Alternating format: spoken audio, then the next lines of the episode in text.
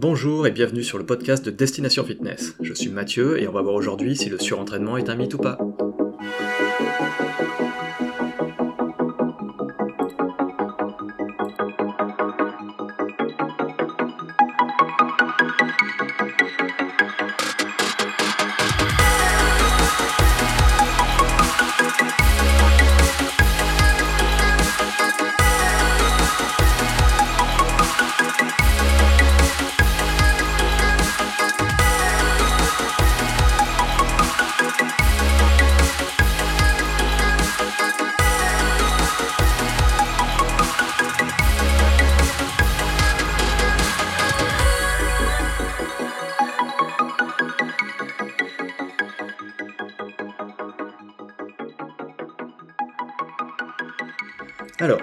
Tout le temps, je m'entraîne pas tous les jours bah, pour éviter le surentraînement, ou encore euh, je m'entraîne euh, ce groupe musculaire qu'une fois par semaine, parce que si je fais plus, je vais tomber dans le surentraînement, je vais devoir arrêter pendant plusieurs semaines, bla bla bla. Alors déjà, attention spoiler, vous pouvez très bien vous entraîner tous les jours.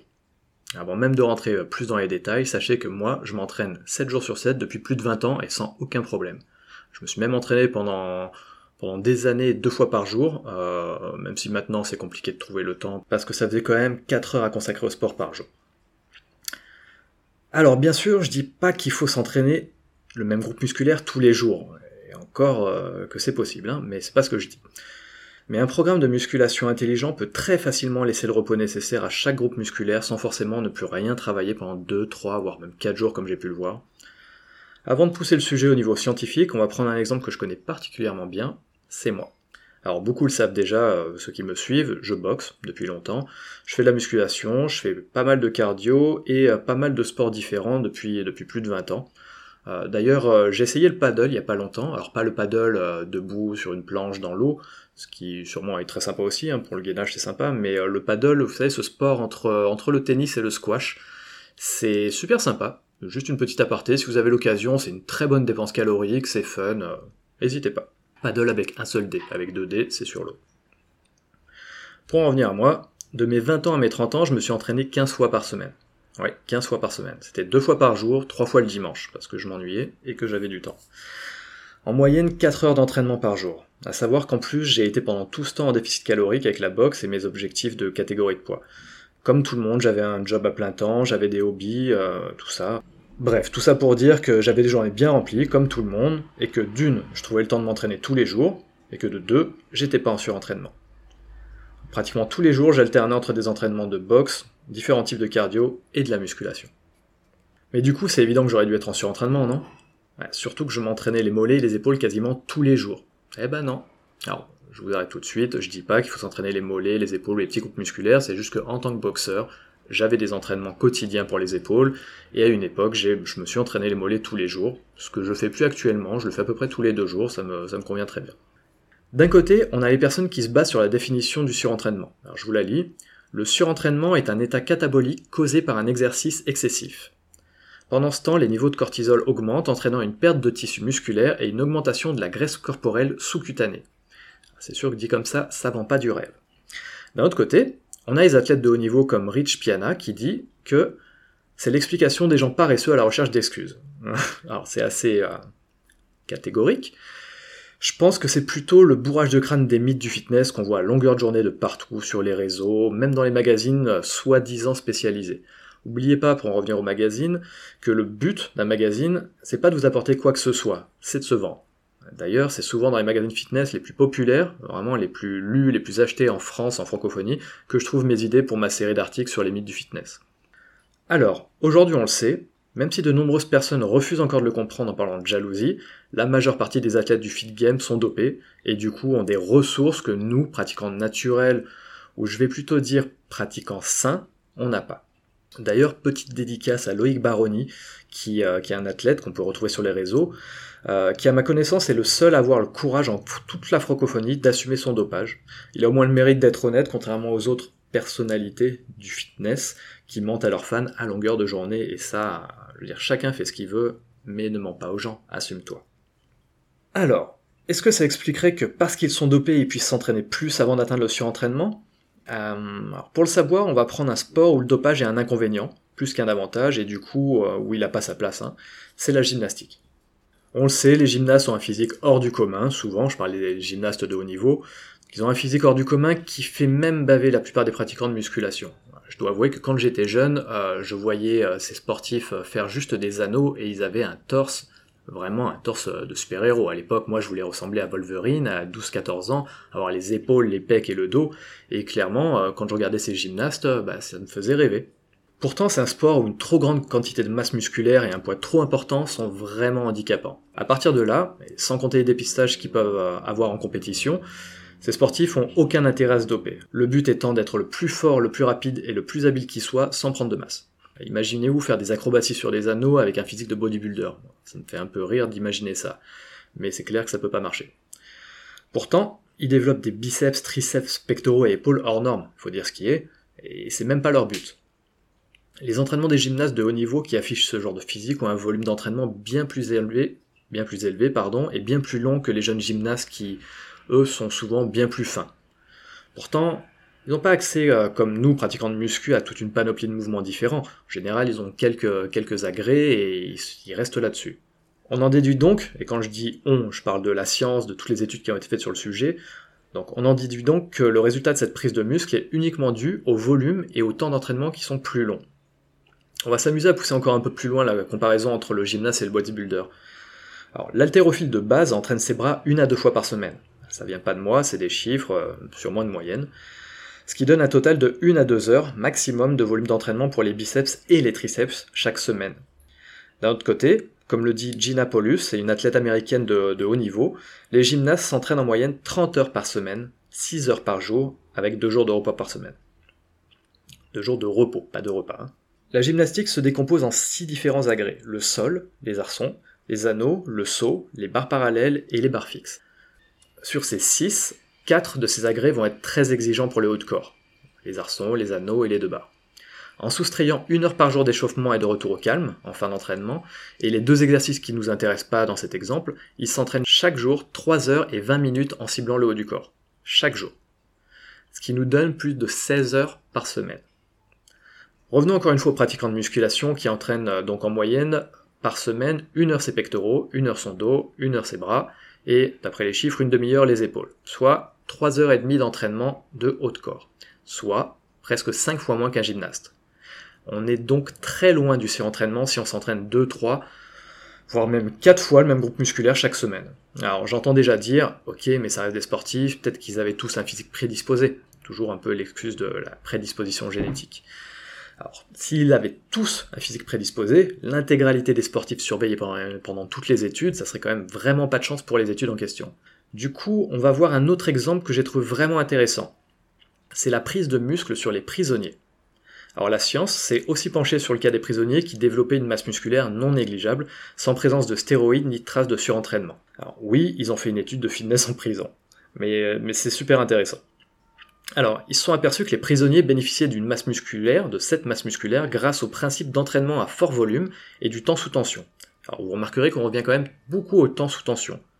Alors oui, en prison comme n'importe où ailleurs, on peut avoir accès à des produits dopants, mais les études ont suivi des cas sûrs, c'est leur mot, et bon, je me doute bien qu'il y a eu des vérifications, c'est pas très compliqué. En prison, les personnes incarcérées n'ont pas accès à longueur de journée à la salle d'entraînement, et évidemment, ils n'ont pas de fonte dans leurs cellules. Ça serait un petit peu un carnage si tu leur laissais une haltère de 10 kg à portée de main, sans surveillance. Par contre, rien ne les empêche de continuer à s'entraîner au poids de corps toute la journée, et clairement, ils en profitent au maximum. Cela dit, c'est pas comme s'ils avaient beaucoup d'autres passe-temps en prison, donc c'est un peu normal aussi qu'ils s'entraînent beaucoup plus, qu'il y ait vraiment un gros volume d'entraînement. Alors ils pratiquent notamment le squat, les dips entre deux lits, des tractions sur la tuyauterie ou euh, le lit, euh, toutes sortes de pompes et même des curls et d'autres mouvements de bras avec ce qu'ils trouvent, euh, principalement des galons d'eau, parce que c'est une étude américaine, donc galons d'eau. Alors pour appuyer ça, on a l'exemple de Charles Bronson, ancien prisonnier, qui a écrit dans son livre, enfin je dis ancien, mais oui, je crois qu'il est qu'il est sorti, qu'il a purgé sa peine. Donc Charles Bronson, qui a écrit dans son livre Solitary Fitness, qu'il faisait 2000 pompes par jour. Alors, ça peut paraître euh, vraiment démesuré, c'est beaucoup, mais ça l'est pas tant que ça.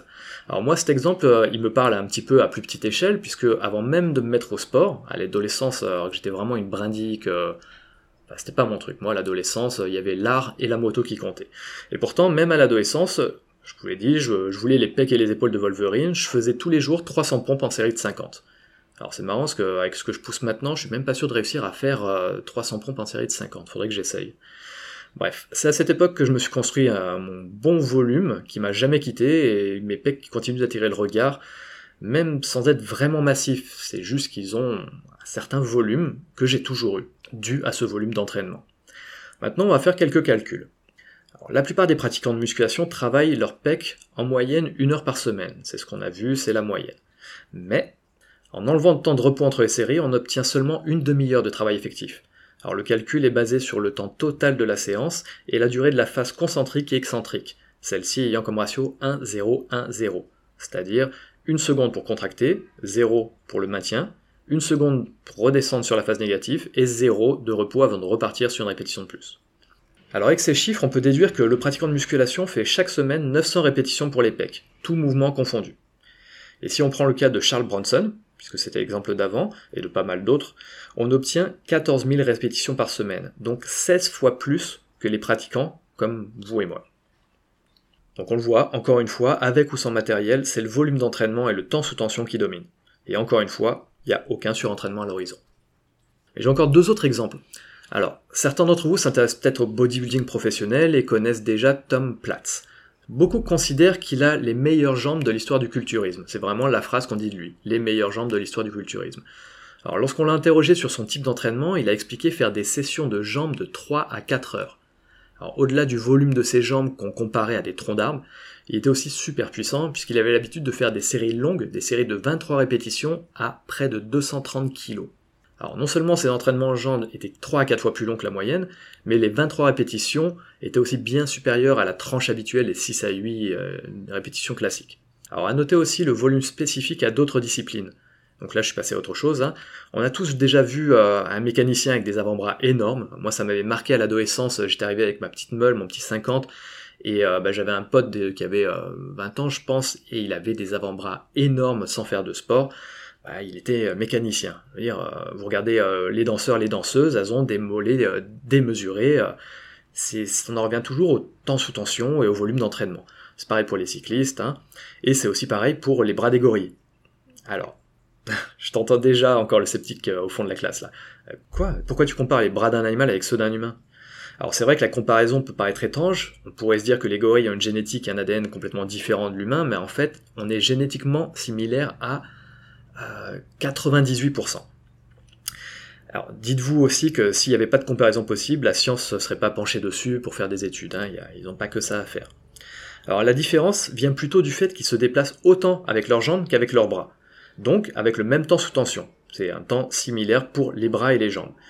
Et c'est ce qui explique qu'ils aient le, le même volume pour les bras et les jambes. Alors, du coup, est-ce que le surentraînement est vraiment un mythe? Alors, on va dire que non. Pour deux raisons, c'est pas un mythe. Mais attendez, ça vient. Déjà parce que oui, théoriquement, le surentraînement musculaire, c'est important, le surentraînement musculaire est possible, mais extrêmement rare. Et le mot-clé, c'est extrêmement rare. Et ce mot-clé, je l'ai lu dans une étude, hein, ils n'ont pas lésiné. Ensuite, parce que le surentraînement nerveux, lui, est un fait, et c'est là que les gens font l'amalgame, souvent. Ils confondent surentraînement musculaire et surentraînement nerveux, qui lui s'atteint beaucoup plus facilement. Alors, vous en doutez déjà, je vais rien vous apprendre de nouveau. Lorsque vous faites un effort musculaire, c'est le cerveau qui en donne l'ordre, ou l'autorisation. Pour être plus précis, c'est le système nerveux central qui donne l'autorisation. Si votre système nerveux vous dit que vous ne serez pas capable de lever une haltère de 30 kg, vous ne le pourrez pas. Donc, je pense que ça parle à beaucoup, ça. On a tous eu un moment de mou sans savoir pourquoi. Des fois, ça peut être une dépression, ça peut être autre chose, peu importe. Mais les performances peuvent diminuer énormément sans qu'on comprenne pourquoi. C'est-à-dire qu'un jour, tu vas pousser 100 au développé couché, et tu viens la semaine d'après, reposer après deux jours de repos, t'as bien mangé, et t'es même plus capable de faire ta série à 60 kg. C'est le surentraînement nerveux. En revanche, si les entraînements progressifs ont bénéficié autant aux muscles qu'au système nerveux, d'où l'intérêt d'une progression intelligente entre les, séances, le, système nerveux donnera l'information aux muscles qui peuvent le faire. Alors, qu'est-ce qui se passe si celui-ci n'en est plus capable? Après tout, très vite, pendant une séance de musculation, nos muscles sont plus vraiment capables de lever euh, aussi lourd, la même charge, et pourtant ils n'ont pas rétréci en quelques répétitions. La cause vient du système nerveux. On connaît tous quelqu'un qui a le même physique que nous, plus ou moins la même masse musculaire, mais qui est capable de pousser bien plus lourd que nous. Alors, juste je prends ma petite note, c'est ce que les études de l'Université du Nebraska Lincoln soulignent à ce propos, en disant, je cite, La force physique dépend autant de l'entraînement du système nerveux que de celui des muscles. Fin de citation. Soulever une charge demande bien sûr un effort musculaire, mais aussi une adaptation des neurones. Et ça, c'est une des différences flagrantes entre un pratiquant débutant et un confirmé. Parce qu'en soi, une altère, euh, un homme de 30 ans qui débute, il peut lever une altère de 20 kg. C'est pas si énorme que ça. Par contre, il sera pas capable de bien maîtriser ce mouvement, même s'il a la masse musculaire. Euh, quand je dis ce mouvement, ça peut être par exemple euh, développé latéral, même s'il a la masse musculaire pour. C'est juste que le système nerveux, lui, n'a pas été préparé à ça étape par étape. tous les débutants en musculation sont pas des brindilles, hein. certains ont même déjà de bons groupes musculaires bien développés, mais ils restent quand même incapables de lever des poids lourds. On en revient à ce que je vous disais. Le problème ne vient pas des muscles, mais du système nerveux qui n'a pas eu l'occasion de créer de bonnes liaisons neuronales. Pardon, c'est un peu dur à dire, liaisons neuronales. Plus ils vont s'entraîner, plus ils vont les développer. Mais un chemin nerveux peut aussi être surstimulé et grillé. Alors c'est ce qui arrive quand on n'a pas su déceler un surentraînement nerveux avant que ça soit trop tard. Si l'influx nerveux ne peut plus acheminer l'information proprement aux muscles, alors les muscles ne sont plus capables de développer leur plein potentiel. C'est ça le vrai surentraînement, c'est ça qu'il faut éviter à tout prix. C'est celui qui, une fois le point de non-retour dépassé, vous rendra incapable de pousser même juste les trois quarts de votre charge habituelle. Donc là, c'est une régression énorme. C'est ce point de non-retour qui vous obligera à régresser dans votre progression pour potentiellement un long, long moment. Comme je l'ai déjà dit un peu plus haut, le surentraînement, c'est pas tout à fait un mythe. C'est ce que comprennent la plupart des pratiquants qui rend le concept de surentraînement faux. Alors, pour muscler votre système nerveux, il faut toujours préférer des mouvements lents et maîtrisés pour ressentir l'intégralité. La proprioception est aussi un bon outil. Ne choisissez pas vos charges avec votre ego, mais avec votre système nerveux. C'est-à-dire, choisissez une charge plus légère que vous pourrez totalement maîtriser durant tout le mouvement, puis vous l'augmentez graduellement et surtout doucement. On n'est pas pressé. Vous êtes déjà censé le savoir si vous me suivez depuis un moment, la, la musculation c'est pas un sprint, c'est un marathon. Alors pour éviter le surentraînement nerveux et éviter ce point de non-retour, ne négligez pas ce qui est à mon sens le principal indicateur, c'est le manque de motivation. Il ne faut jamais négliger le manque de motivation. Parce que si vous aimez vraiment vous entraîner, et qu'un jour, la motivation a l'air d'être partie sur une partie de Fortnite, ne vous forcez pas, ne vous forcez jamais. Écoutez-vous, prenez du repos, vous n'allez pas perdre votre masse en un ou deux jours de repos. Au contraire, c'est souvent bien plus bénéfique qu'aller s'entraîner. Donc écoutez-vous, ressentez votre corps, faites en sorte de bien dormir puisque c'est principalement à ce moment-là que le système nerveux récupère. Et apprenez à bien vous alimenter en lisant bien sûr les articles disponibles dans la section nutrition du site Destination Fitness. C'était Mathieu pour le podcast de Destination Fitness. On se retrouve très bientôt pour la destruction d'un autre mythe. N'hésitez pas si vous avez apprécié à me laisser un avis positif sur votre plateforme d'écoute et surtout à partager. C'est actuellement ce qui m'aide le plus à continuer. Je vous dis à bientôt